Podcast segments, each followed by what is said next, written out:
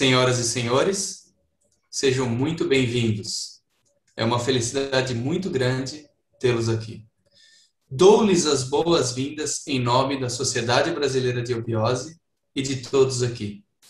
Temos o prazer de sermos os moderadores desse evento. Eu sou André Romano. Eu sou Elizabeth Ponzeto Borriero. E com grande alegria falo do objetivo deste evento, que é apresentarmos o Monumento ao Coração da América, que está sendo construído na região metropolitana de Cuiabá, capital de Mato Grosso, em nome da Sociedade Brasileira de Eubiose. Anunciamos agora a palavra do senhor Leonardo Faria Jefferson de Souza, terceiro vice-presidente da Sociedade Brasileira de Eubiose. Dou novamente as boas-vindas a todos que nos assistem aqui em nosso canal oficial da Eubiose no YouTube. Para aqueles que já tiveram de acompanhar aqui conosco os nossos congressos, tivemos duas edições já dos nossos congressos online internacional, internacionais de eubiose. Teremos ainda uma terceira edição esse ano, agora no segundo semestre. Estamos aqui hoje inaugurando um novo formato em nosso canal, eh, com este painel com diversos palestrantes, onde o objetivo principal é apresentarmos o monumento Eubiose como exaltação que a Sociedade Brasileira de Eubiose vem prestar à paz, ao amor e à sabedoria, pilares da humanidade de amanhã e legenda do movimento internacional de Eubiose. Apresentamos nesse momento os participantes deste evento. O senhor Jorge Antônio Ouro, analista de sistema e membro da Sociedade Brasileira de Eubiose desde 1985 senhor Elcio de Souza Lopes, engenheiro eletricista, membro da Sociedade Brasileira de Obiose desde 1972. O senhor Márcio Cambaúba, advogado e membro da Sociedade Brasileira de Obiose desde 1985. Senhor Francisco Feitosa da Fonseca, escritor e jornalista, membro da Sociedade Brasileira de Obiose desde 2000. Senhor Francisco Fonseca, tem a palavra nesse momento a quem ouviremos as suas explanações. Seja bem-vindo. Obrigado. Gostaria de agradecer pelo convite e parabenizar os organizadores pela bela iniciativa. Bem, ao lançarmos nossa empreitada para falar sobre monumentos, faremos uma abordagem do geral para o particular, apresentando conceitos, definições, significados e variedades. Como definição, monumento tem sua origem no termo latino monumentum, que etimologicamente deriva dos termos moneio e monere, significando avisar. Com isso, entende-se que os monumentos têm como principal objetivo lembrar, aconselhar ou até mesmo advertir. Segundo a enciclopédia virtual Wikipedia, o monumento é um tipo de estrutura que foi explicitamente criado para homenagear uma pessoa ou para comemorar um acontecimento que se tornou relevante para um grupo social como parte da sua rememoração de tempos históricos ou patrimônio cultural devido a seu caráter artístico, histórico, político, técnico ou importância arquitetônica. O objetivo dos monumentos, muitas vezes, é o de impressionar ou de criar admiração. Diversas construções da antiguidade têm nos causado enorme admiração por sua beleza estrutural e riqueza arquitetônica. Mesmo tendo sido construído para outros fins, tais construções do mundo antigo passaram à categoria de monumento. Portanto, seria até seguro afirmar que a origem dos monumentos se perde nas brumas do tempo. Com isso, seria extremamente difícil afirmar qual seria, de fato, o monumento mais antigo do mundo. Em pesquisa no site da revista Enigmas, encontramos o Göbekli Tepe, um templo situado no sudeste da Turquia, de arquitetura megalítica, com enormes monólitos em formas de T, com cerca de 12 mil anos, considerado o templo mais antigo do mundo, superando em muito o Stonehenge na Inglaterra e as pirâmides do Egito. Falando de construções monumentais da antiguidade, não poderíamos deixar de destacar as sete maravilhas do mundo antigo. Excepcionalmente, também são chamados de monumento as construções cujo primeiro propósito eram um tanto diferentes, como, por exemplo, a Torre Eiffel, construída em 1889, emblema da cidade de Paris, e listada como monumento histórico desde 24 de junho de 1964.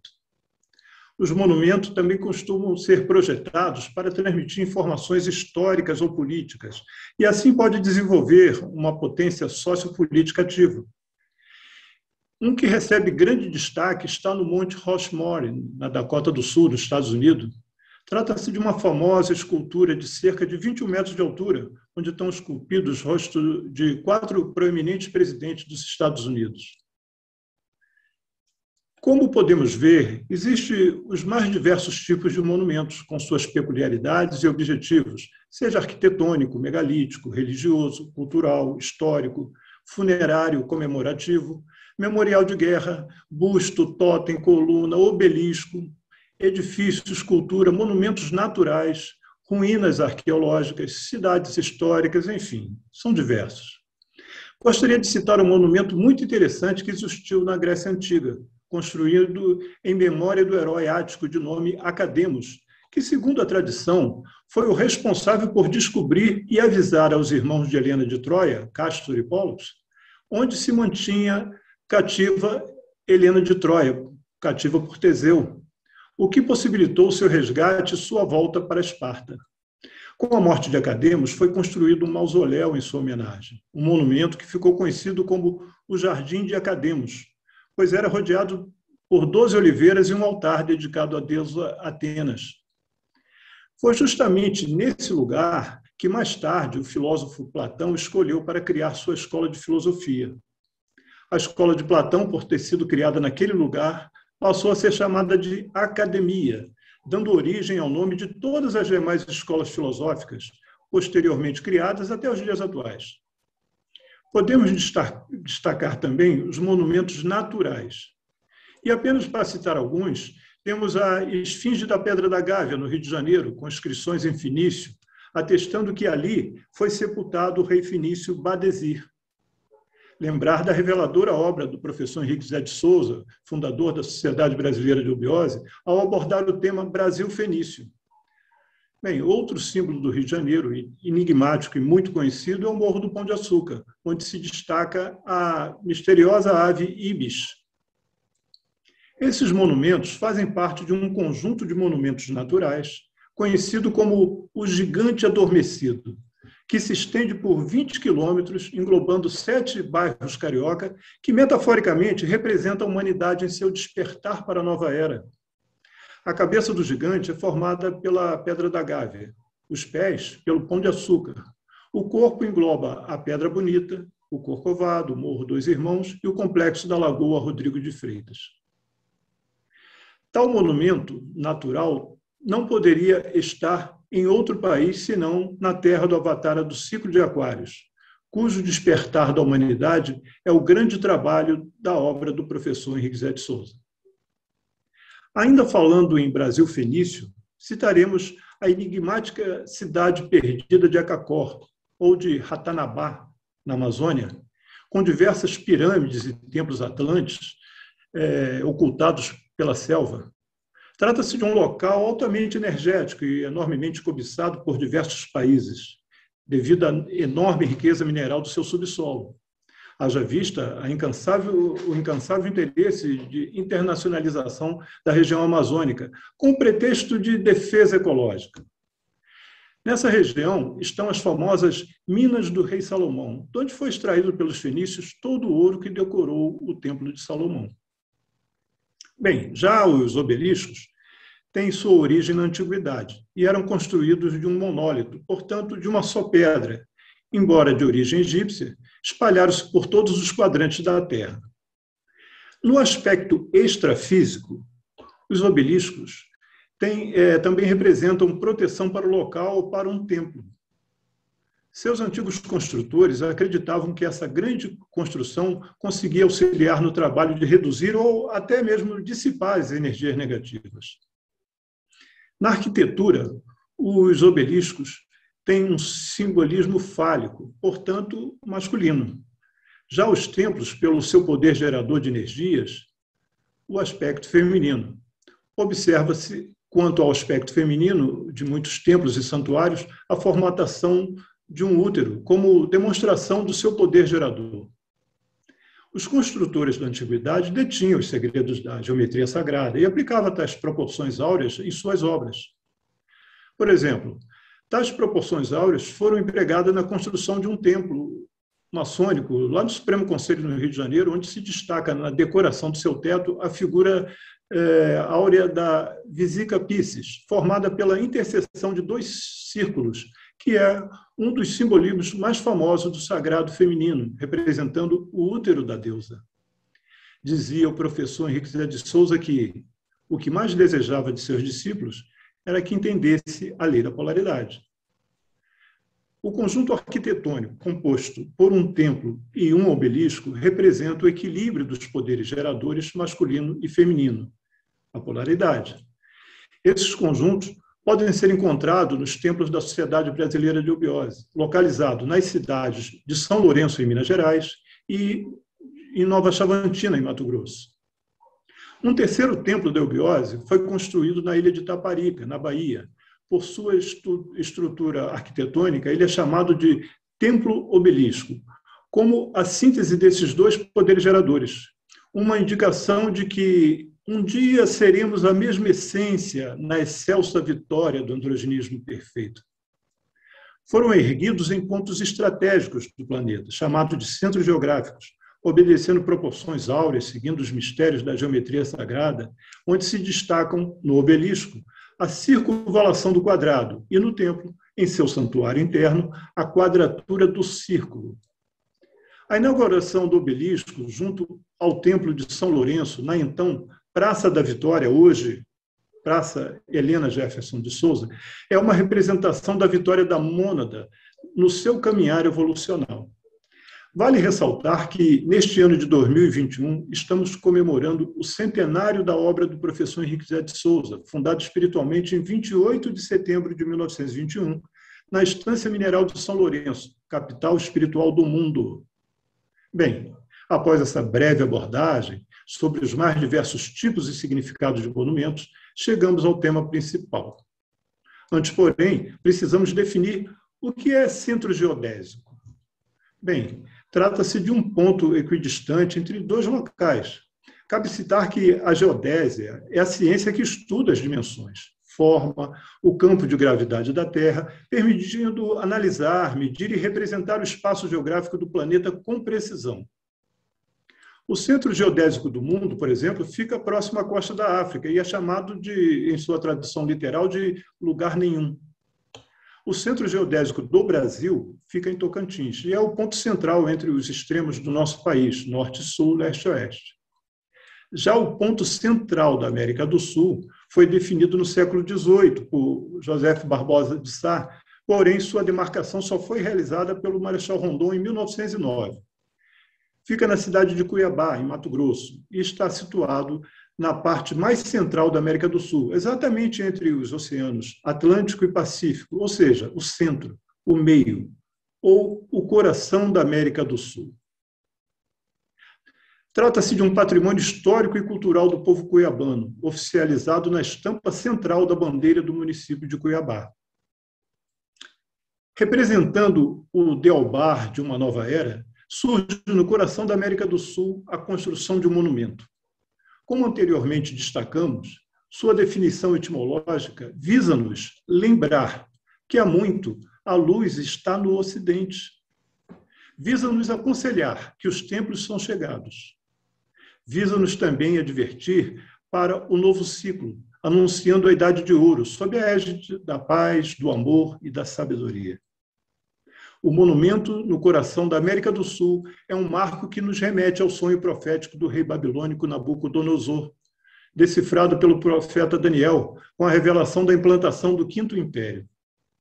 Em Terra Chavantes, surge em forma de monumento, desfraldando sua alva bandeira para o desabrochar de uma nova civilização, irradiando do coração da América do Sul para o mundo inteiro as luzes de um novo ciclo de certo, causará enorme admiração pela beleza de suas linhas e de sua estrutura arquitetônica, porém, tocará ainda mais fundo ao coração daqueles que, ao contemplá-lo, com olhos de ver, despertarão ao perceberem o seu real simbolismo. Finalizamos essa exposição com as palavras do professor Henrique Zé de Souza. Defender a América e o Brasil é defender para a humanidade a terra generosa de onde brota a esplendente árvore de um novo e glorioso capítulo da civilização. Obrigado.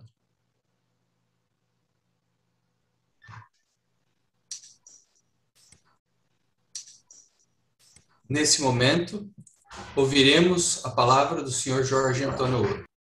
Meus irmãos, é, e é justo, é lícito, é certo tratá-los por meus irmãos, porque somos irmãos é, em humanidade, irmãos de humanidade, irmãos em trabalho, irmãos em objetivo, irmãos sobre vários aspectos, várias formas.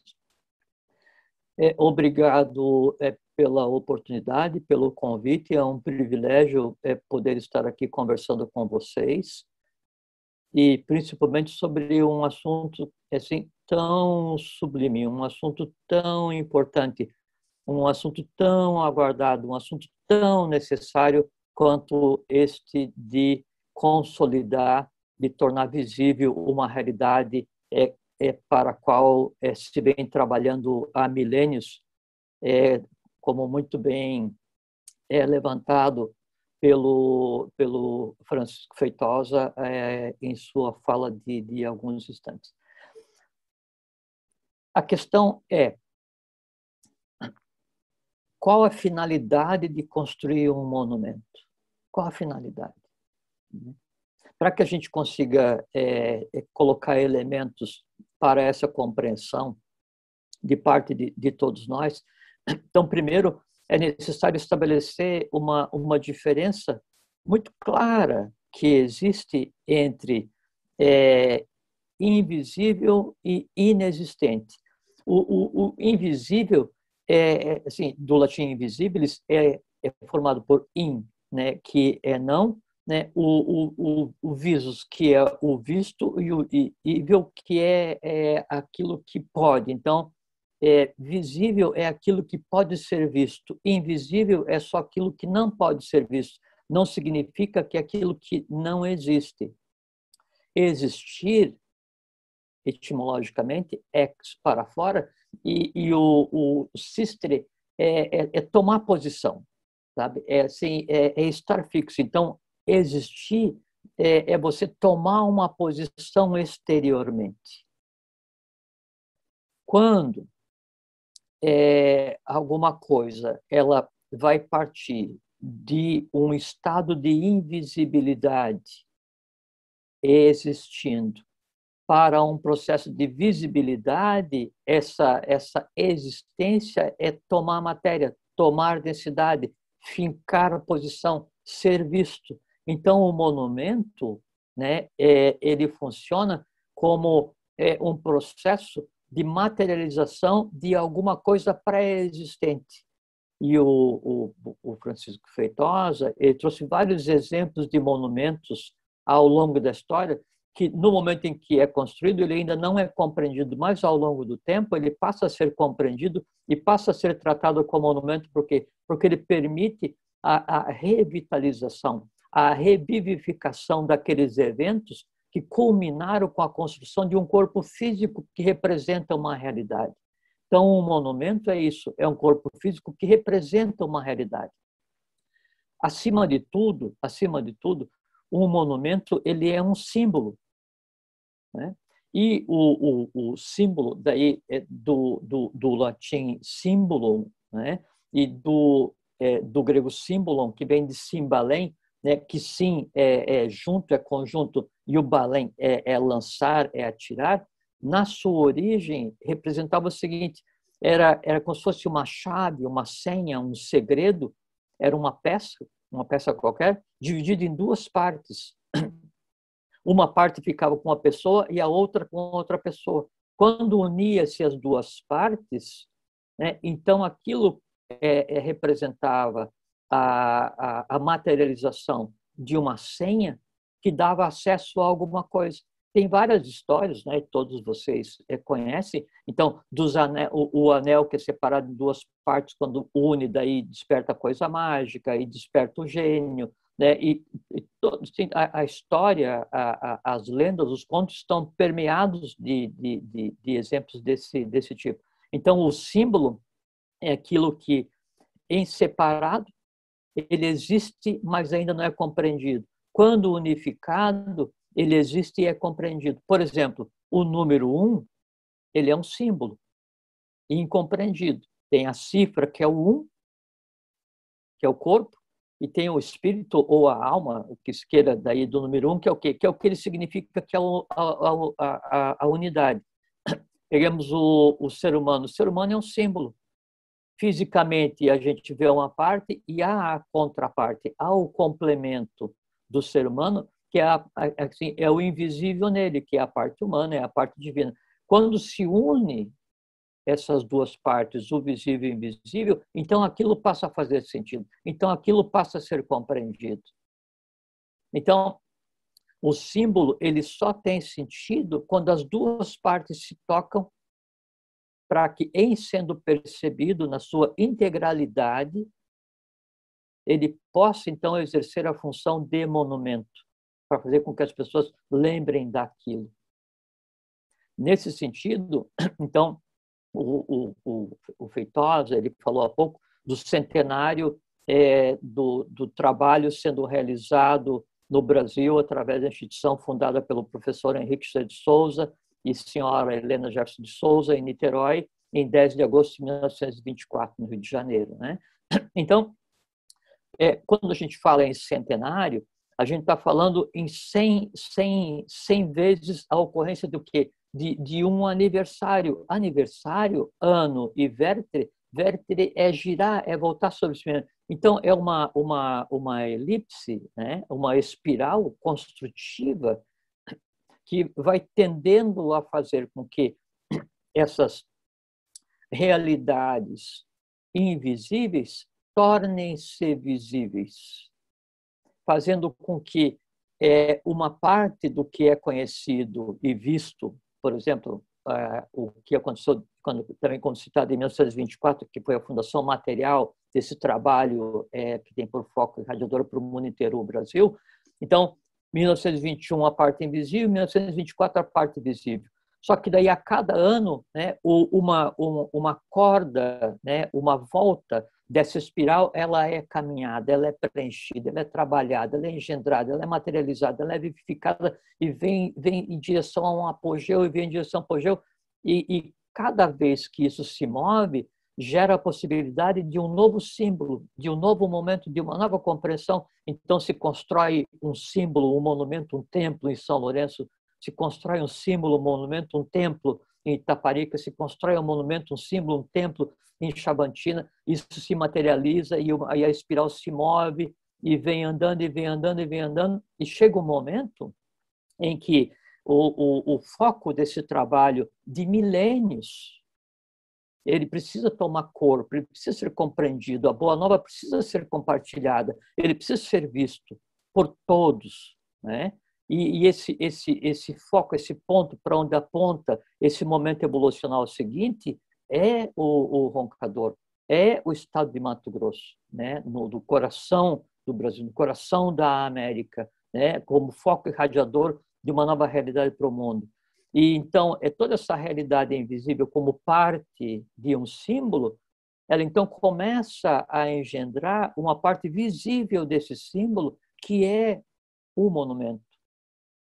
E, e, e, essa, essa parte invisível que apontava, que aponta para essa região é, Gina, Jaina, né, mágica do Roncador, do Mato Grosso, do Brasil. Então, também o, o Feitosa citou a questão é, fenícia, né, dos fenícios do Brasil e, e, essa história toda que todos, todos nós conhecemos. Né? Só que tem uma coisa assim, muito, muito material, muito, muito assim, palpável, né? Então, você sabe que é, a, a, existe a, a lenda é, de, de Sumé, né, de onde o, o, Tomé, o São Tomé, que a gente tem que ver para crer, né, que, tipo assim, eu só acredito no invisível se você me mostrar o material. Então, assim, para compreender um símbolo, eu só, eu só vou acreditar se você não me falar da parte invisível, mas você me mostrar a parte visível. Então, esse caminho de Sumé, esse caminho de São Tomé, como é chamado, era e, e é o que era conhecido como caminho do Peabiru. Caminho do Peabiru era uma, uma rodovia transcontinental que saía de Cusco e vinha para Florianópolis, de Santa Catarina. Né? E aí, é, nesse caminho para Florianópolis, fazia São Paulo, Paraná e Mato Grosso. Através desse caminho, onde então, depois de Manco Capac e Mamaoclo, veio a, a, chamada semente Inca Tupi para assim, criar as bases né, dessa eclosão de uma nova realidade é, no, no, Mato Grosso. É, então, é, é a partir disso, né, então houve um êxodo né, para o Brasil para mostrar que o, o, esse trabalho invisível, desconhecido, não significa inexistente. O caminho do Peabiru, ele era, ele era chamado é, de caminho que foi iniciado. Caminho que foi iniciado porque porque ele está sendo terminado todos os dias. Ele era chamado, chamado de caminho que leva ao céu. O, o, os guaranis né, eles chamavam o, o, o, caminho desse do Peabiru, que daí levava a, a semente em Catupi, de é, Imaraê, Imaraê, né, que é o, é o caminho para a terra sem mal. Tá? E, e, e, isso é físico, isso existiu então milênios antes sendo preparado e depois então a transposição do Oriente para o Ocidente e a espiral se move, vem, vem, vem chega a um ponto em que daí toma tal densidade né, que, é, que é, há que se ancorar esse invisível, há que se ancorar essa realidade. E é isso, então, aponta para a construção do, do monumento na região metropolitana de Cuiabá, no estado de, de Mato Grosso, e, e aí nominado como um monumento ao coração da América, situado no coração da América. É uma exaltação, como disse o senhor Leonardo de início, a paz, o amor, a sabedoria, que são as legendas do movimento mundial, do movimento internacional, conhecido como eubiose.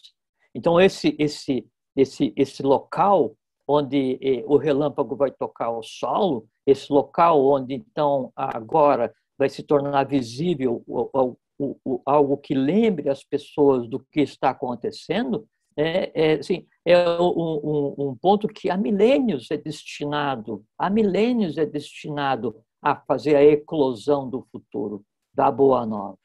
Esse, isso é o que é o monumento é, no coração da América, o monumento da eubiose que está sendo engendrado, que está sendo levado a efeito é, no estado de Mato Grosso. Por quê? Porque aí o céu se confunde com a terra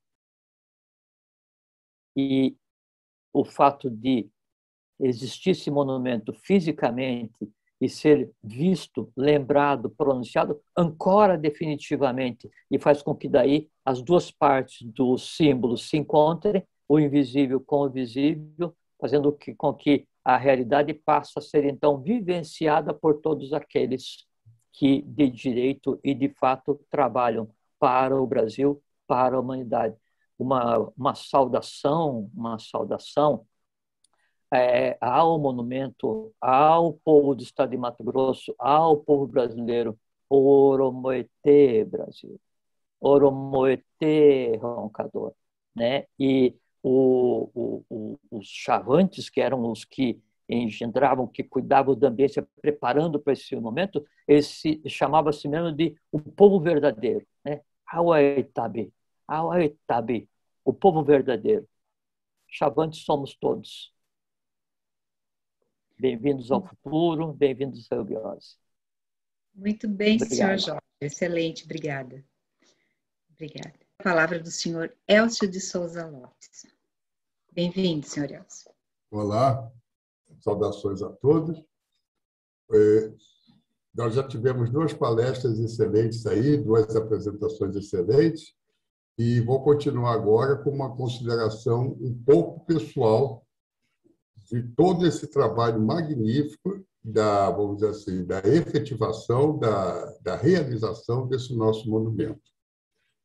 eu vou apresentar a vocês algumas transparências, um monumento no coração da América, uma coisa lindíssima, uma frase belíssima, e ela vai trazer em si considerações imensas sobre tudo aquilo que a nossa sociedade brasileira de obiose, o legado de Henrique José de Souza e Helena Jefferson de Souza, eles trouxeram ao mundo, tiveram audácia, vamos dizer assim, de trazer ao mundo, criando para nós todos uma nova etapa evolucional. Esse monumento, então, ele vai ser um monumento ele vai homenagear três sistemas geográficos, que são três regiões sagradas, que cidades que é, estão no entorno da construção desses nossos três templos, em São Lourenço, em Itaparica e no Roncador, e ele vai enaltecer também os sete raios de sabedoria. 137 vai ser, se nós olharmos com os olhos do Espírito, vai ser como se fosse uma transposição da própria palavra lei.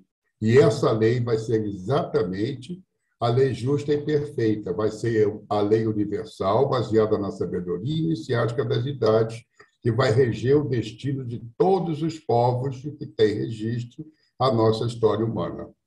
Passando para a próxima, então, nós podemos ver essa, essa, esse trecho de do escritor russo Dostoiévski para mostrar que isso aí não é um anseio apenas de brasileiros, não é um anseio apenas de pessoas pertencentes à sociedade brasileira de obiose.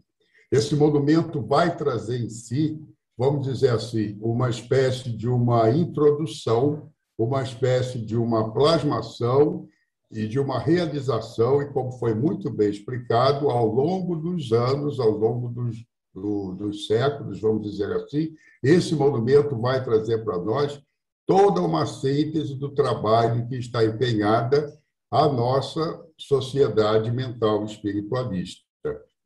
Todos os povos, então, vão ter relação com esse monumento. Ele vai ser erigido no coração da América do Sul, ele vai ser, vamos dizer assim, é, direcionado para a nossa instituição, para afirmar esses valores que nós trazemos, mas eles não são exclusivos do Brasil, eles são pertinentes ao mundo inteiro. Pode passar o próximo, por favor.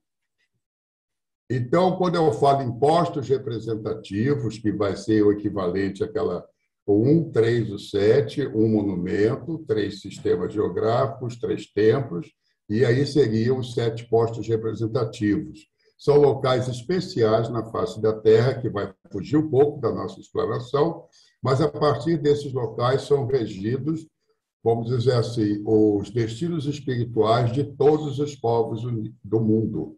Eles trabalham em sintonia com o que nós vamos chamar de um oitavo posto representativo, que nós podemos considerar o Planalto Central do Brasil, abrangendo a região de Cuiabá. Obviamente, quando eu falo de um esquimol, quando eu falo de um de um cidadão lá da, antigo da Austrália, aqueles habitantes primeiros, eu falo de culturas totalmente diferentes.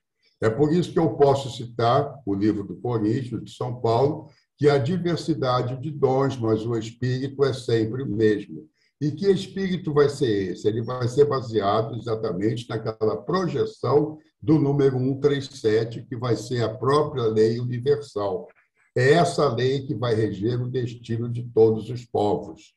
Esses sete, vamos dizer assim, pontos capitais no mundo, distribuídos no mundo inteiro, eles vão ser, de certo modo, regidos e referendados a um oitavo ponto que nós vamos considerar que fosse o Planalto Central do Brasil. É a partir dali que vai se irradiar uma nova civilização, vão se irradiar é, novos é, protótipos humanos que vão ser baseados numa burilação do mental. Nós vamos chamar essas criaturas de bimânicos e atabimânicos, ou vamos chamar simplesmente de raça dourada.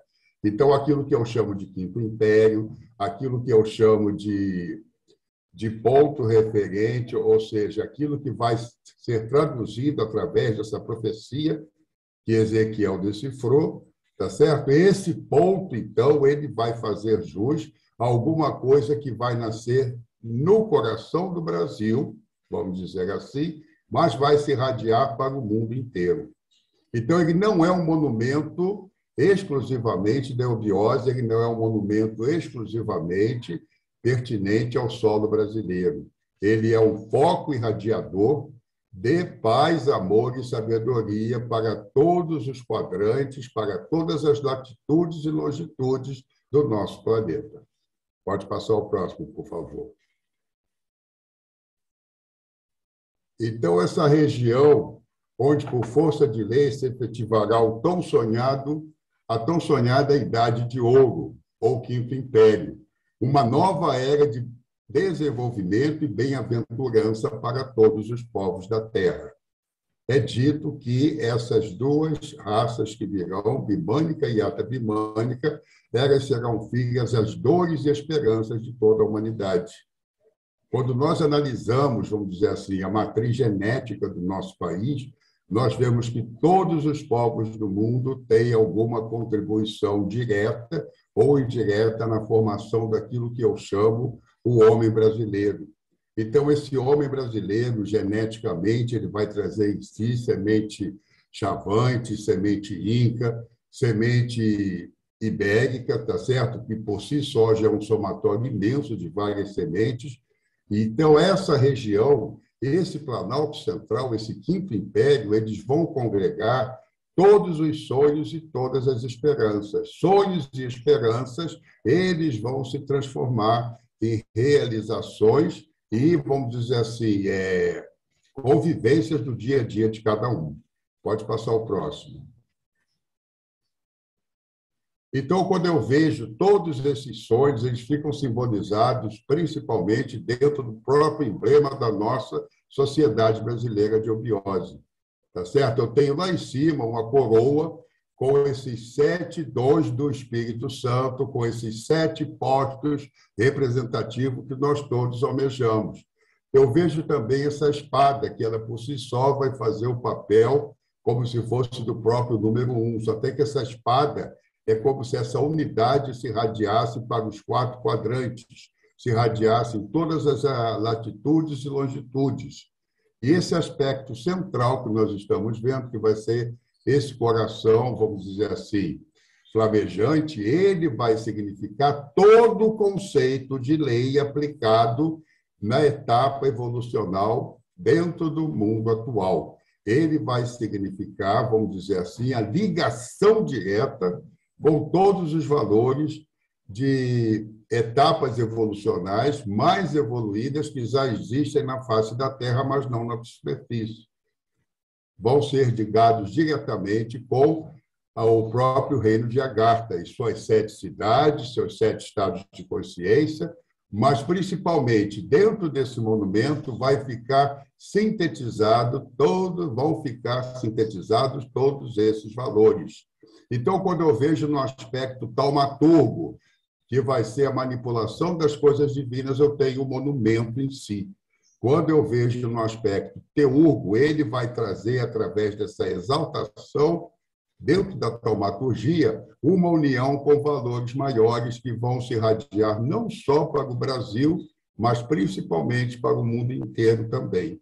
Todos os povos da Terra seriam beneficiados com a construção desse monumento. Por quê? Porque a partir desse local especial, isso tudo vai se irradiar de uma maneira primorosa e vai atingir o mundo inteiro.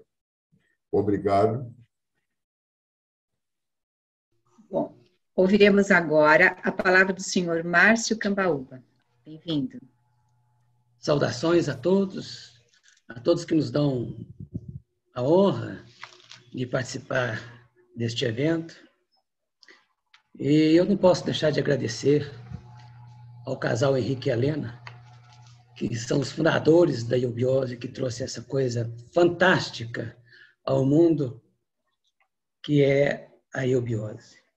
Também agradeço a presidência da Sociedade Brasileira de Iobiose, na pessoa do senhor Leonardo Jefferson, que sempre nos tem apoiado o trabalho, o projeto é, de construção deste monumento.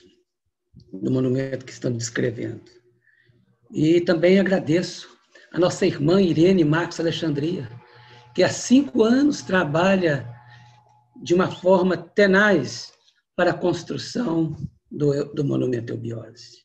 Estendo esse agradecimento também aos nossos colaboradores, Gisele, Valéria, Elizabeth, é, André Romano, Feitosa, Elcio, Jorge, Ouro. E, se eu for continuar enumerando, é uma plede de abnegadas, pessoas que realmente não mede esforços para cumprir essa coisa belíssima que é trabalhar em prol do bem, do bom e do belo, que é a eubiose. Um monumento no coração da América. Olha que coisa interessante. Por que um monumento ao coração da América? Um monumento ao coração da América. Um monumento no coração da América está no sentido de, de dentro, de dentro da América, num lugar. E por que disso? Porque está justamente no centro geodésio, como já foi dito por todos os outros três que me antecederam, Feitosa, Ouro e Elcio.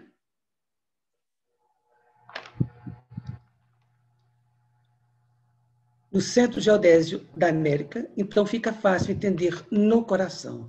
Agora vamos então tentar compreender por que ao coração da América. Mas pelas dicas já dadas pelos nossos antecessores, acredito que não será difícil. O próximo. Para explicar por que um monumento ao coração da América, vamos partir da desta frase com que o nosso patrono Henrique José de Souza tinha por hábito, nos seus inúmeros escritos literários deixados, encerrar uh, os seus artigos. Ele encerrava da seguinte forma: paz, luz e progresso, em harmonia de pensamento a toda a humanidade, a todos os seres. Paz, luz e progresso é, antes de mais nada, vida. E vida em abundância é justamente eubiose. Se é um bom conceito para eubiose, é justamente dizer que eubiose é vida. Né? E nada como paz, luz e progresso, como uma síntese, como uma apoteose do viver. Né? Porque luz, paz e progresso traduz uma felicidade plena. Em harmonia de pensamento, porque um sonho sonhado por um, como diz Alhures, é só um sonho. Mas um sonho sonhado por muito é realidade. É egrégora. Egrégora, a formação das egrégoras é justamente é, uma harmonia de pensamento num sentido só. E a toda a a humanidade de todos os quadrantes, do norte, do sul, do leste, do oeste, do nadir, do zenite, do ocidente, do oriente. Né? Mas só a humanidade? Não, ele vai além. Né? Há outros seres, inclusive, como bem diz o senhor Jorge Ouro, visíveis e invisíveis. Né? A isto se destina justamente essa vida em abundância que é a eubiose. Ora, se a eubiose é justamente isso, quando eu pego e coloco ao coração da América, eu estou colocando de uma forma velada, mas velada para quem? Para quem não consegue tirar os véus. Né? Porque para quem consegue já não é velada, é, é perfeitamente visível de que é destinada não só à América, mas ao mundo e além do mundo. Até porque as mônadas ibero-americanas são por si só já são formadas por diversas outras é, etnias, povos, costumes. Olha que coisa interessante. Nesse coração da América, no Planalto Central do Brasil, essa grande miscigenação que é a síntese dos vários povos. Então, se eu digo ao coração da América, eu estou referendando a todo mundo e, como disse, além dele. Nós sabemos que quando é, se cumprimenta um país, quando se saúda um país, eu estou saudando a todos os seus habitantes, a todos os seus filhos. Então, se eu saúdo a América, eu saúdo o gênero humano como um todo. Então, acredito que ficou fácil quando coloca-se um monumento ao coração da América, por extensão, também é um monumento ao mundo inteiro e muito além do mundo. O próximo. O slide, como diz a nossa amiga, senhora Valéria, ela falou, mas esse slide ele está poluído, tem muitas imagens. O slide em si está poluído. Mas a ideia a qual ele vai representar, que eu quero transmitir, é justamente para demonstrar de todas as faces do, do monumento, ele é simples. Ele não é poluído. Todavia, ele, é, consegue, ele consegue conciliar duas coisas que parecem um paradoxo, que é muita informação com pouca imagem. O slide tem muita imagem, está poluído. Mas o monumento, não. O monumento ele tem poucas imagens, mas está cheio, está repleto de simbolismo. Ele tem mais de 20 simbolismos que, olhando assim, de num primeiro momento, e sem as chaves que possa decifrá-lo, não consegue percebê-lo.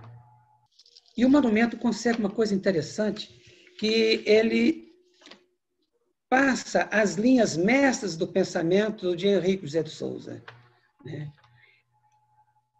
Que não vão, que será impossível poder estender sobre cada uma delas, mas posso citá-las, por exemplo, o itinerário de Io ou de Isis, esse caminhar da evolução que veio do Oriente para o Ocidente. Os sistemas geográficos e postos representativos, que em escolas iniciáticas, embora seja um conhecimento é, da sabedoria iniciática das idades, mas só veio ser revelado agora, no presente, por Henrique José de Souza. A eubiose, com todas as suas nuances, com todas as suas facetas, está ali representada. A missão espiritual, ou melhor, a missão da América, dos povos americanos, né? o ex-ocidente lux, a luz que agora se encontra nas bandas do Ocidente. E essa miscigenação, como já foi dito antes, de vários povos aqui trabalhando, aqui vivendo, e aqui criando um novo estado de consciência para a humana criatura. Obrigado.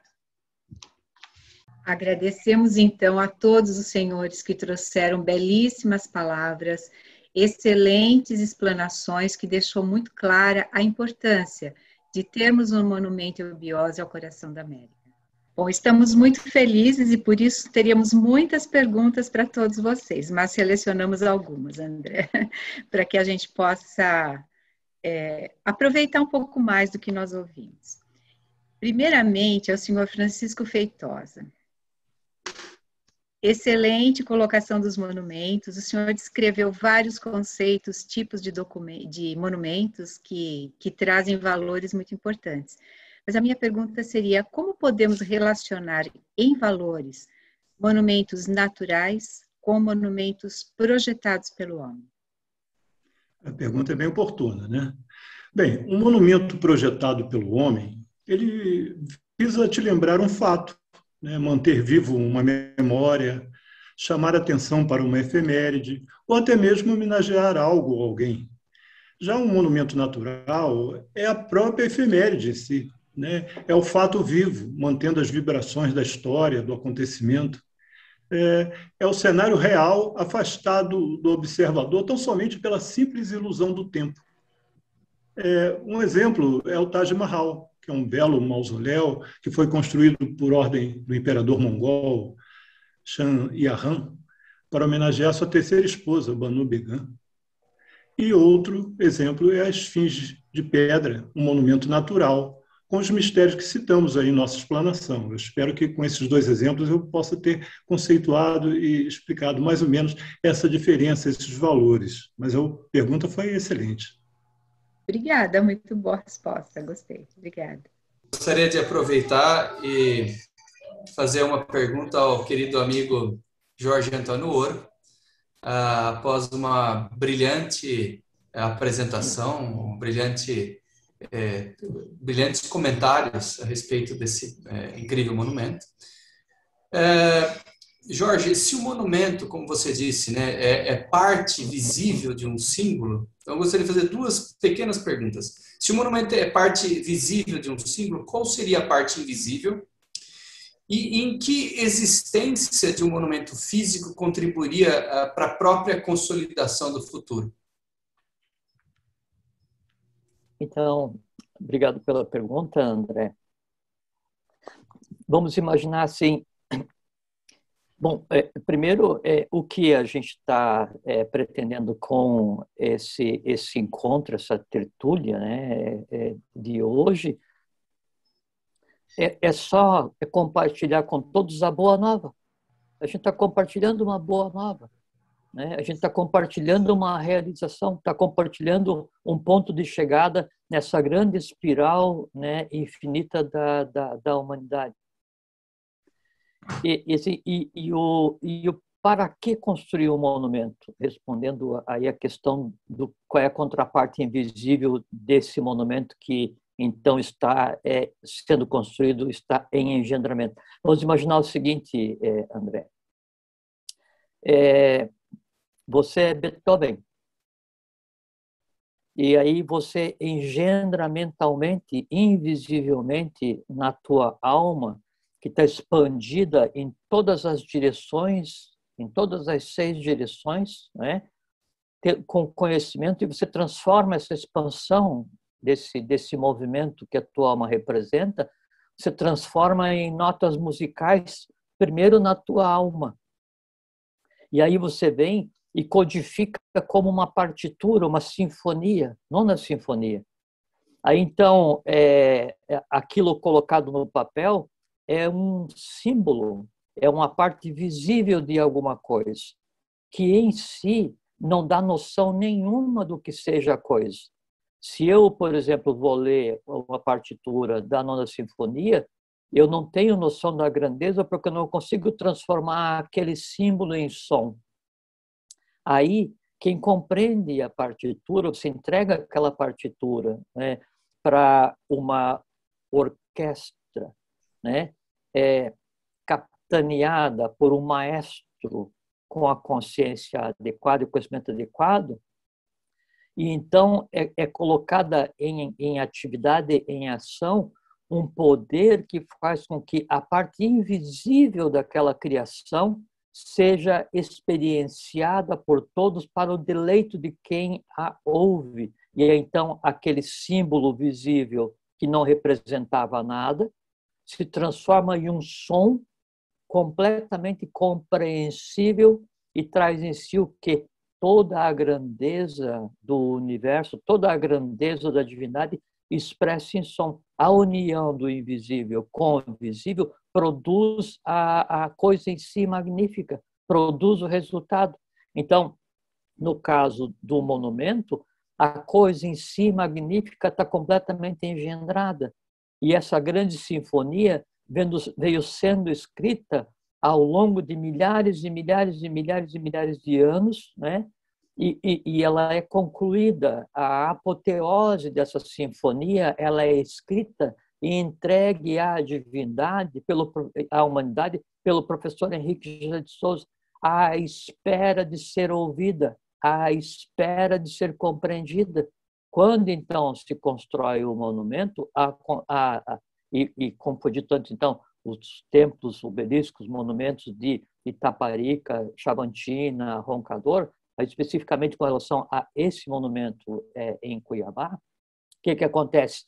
O relâmpago toca o solo. Então, a, a, é, é, iniciado um torvelinho, é iniciado um, um movimento que tende a fazer com que todos ouçam a sinfonia. Por quê? Porque aquilo está se materializando. E aí, respondendo a segunda pergunta, o como isso acontece é, então, se você olha para aquela alguma coisa, aquela alguma coisa olha de volta para você e você pronuncia o nome dessa ciência que é o novo dom do ciclo avatárico, a palavra eubiose, né? E, e, e essa convivência com aquela materialização faz com que aquilo se enraize, com que aquilo se ancore, se materialize, não só fisicamente onde ele está construída, mas na, re, na região, e aí cria um ciclo, né, um processo, um, um, ciclo, um círculo virtuoso de visualização, de materialização, de audição, de vivenciação do que? De uma apoteose. De uma apoteose. É um monumento resumo, como disse o Márcio Cambaúba, ele tem em si muitas das tônicas, muitos dos mistérios do que está acontecendo, através de uma simbologia que, na medida em que é decifrada, eclode em forma de som. Uma das eclosões em forma de som, como disse o Elcio, então as raças bimânica, tabimânica, que vão ter os dois mentais e tal, como se a Atlântida redimida ressurgisse. Onde? Primeiro na alma de cada um. A biose é um estado de consciência, né? e a construção de uma coisa material né?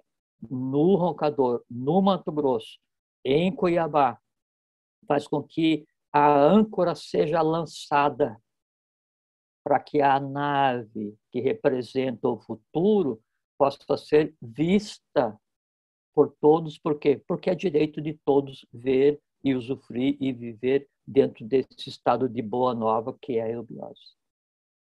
Isso, André. Muito obrigado bom, pela pergunta.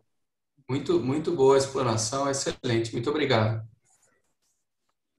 Obrigada. E aí eu, eu acredito que na sequência vem uma pergunta com base nisso, Jorge, para o senhor Elcio. É, na sua explanação trouxe uma emoção, né? Essa do invisível que e do visível que teve a reflexão agora. É, mas eu, eu penso, como você poderia nos explicar como e por que, com toda essa emoção que a gente está sentindo de existir algo assim tão visível, como e por que esse monumento pode exercer uma influência em todo o mundo? A partir de Cuiabá, seria Cuiabá um posto representativo dentro desse contexto global? Obrigado, Elizabeth. Muito boa pergunta. Cuiabá não é um posto representativo deste contexto global. Os postos representativos são sete locais distintos, distribuídos, distribuídos pelos continentes. Cuiabá ficaria ligado ao que nós chamamos de oitava representação da lei, uma síntese de todas elas. Cada posto seria um raio de cor do arco-íris e essa oitava representação seria a síntese de todas as cores. Só tem que, quando eu vejo, através de uma consciência planetária, através dessa paz, amor e sabedoria expandida para fé, esperança e caridade, tá certo? É tendo fé nesse amor, é tendo a, a esperança também ligada com peraí, paz, amor, a, a paz ligada com esse primeiro aspecto, todos eles se é, intercalam e eles vão expandir alguma coisa em termos de mundo inteiro. Então, pode ser qualquer cidade de qualquer continente que nós conheçamos, que existam, elas todas estão ligadas indiretamente, pelo menos, a todo esse processo mágico de exaltação desse monumento em Cuiabá. Ele foi erguido nessa região por dois motivos principais. Eu já conversei isso com o Marcos. Primeiro, é que Cuiabá tem todo esse aspecto é, geográfico, geodésico, que já foi explanado aí, e principalmente que existe uma, uma espécie de uma profecia, de um vaticínio, seria melhor dizer, de um etidólogo mexicano, que ele comenta que é entre as bacias do Amazonas e do Prata que vai surgir essa raça dourada, que vão ser as sementes do quinto sistema de evolução e que elas vão definitivamente resolver o problema da felicidade humana. Como? Exatamente porque elas serão filhas das dores e esperanças de toda a humanidade. Então, por Cuiabá estar situada nesta região privilegiada em termos de lei, tá certo? em termos de Brasil, em termos do que se espera para o futuro evolucional da própria humanidade, aquele despertar de consciência que o nosso irmão Feitosa comentou ainda agora. Então, a importância de Cuiabá, desse monumento em Cuiabá, ela fica amplificada, vamos dizer assim, pela própria irradiação magnética daquele lugar, daquele local que pode se espalhar para o mundo inteiro. Tá bom? Obrigada. Obrigada. Agora eu aproveito e gostaria de fazer uma, uma pergunta para o amigo Márcio Cambaúba, que é o, o grande idealizador desse projeto e que a gente tem a honra de poder estar participando é, dessa, dessa ideia maravilhosa. Márcio, meu amigo, eu achei muito interessante a sua explanação, a sua, seus, seus slides. E gostaria de fazer uma pergunta para você. Considerando a, a, universalidade do movimento eubiose, que é, como o Elcio disse, sintetizado aí no coração do Brasil, no Planalto Central, o senhor poderia, você poderia me dizer, sintetizar o que esse monumento representa dentro dessa universalidade e o que, que, o que, que ele simbolizaria? O que, que ele simboliza?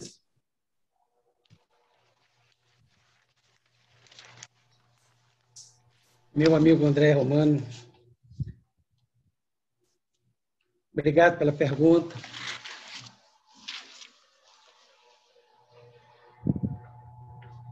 O monumento ele ele consegue um, passar uma ideia que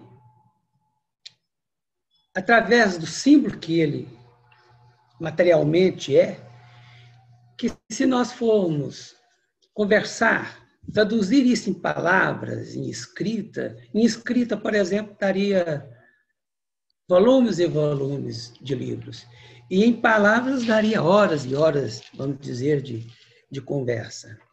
Mas ele consegue colocar que no Planalto Central, onde está é um lugar, é um genuíno lugar no nosso planeta, assim como um cadinho, onde reúne, onde foge as características psicológicas, as experiências de todas as civilizações por onde passou a humana criatura. Isso com rumo ao futuro.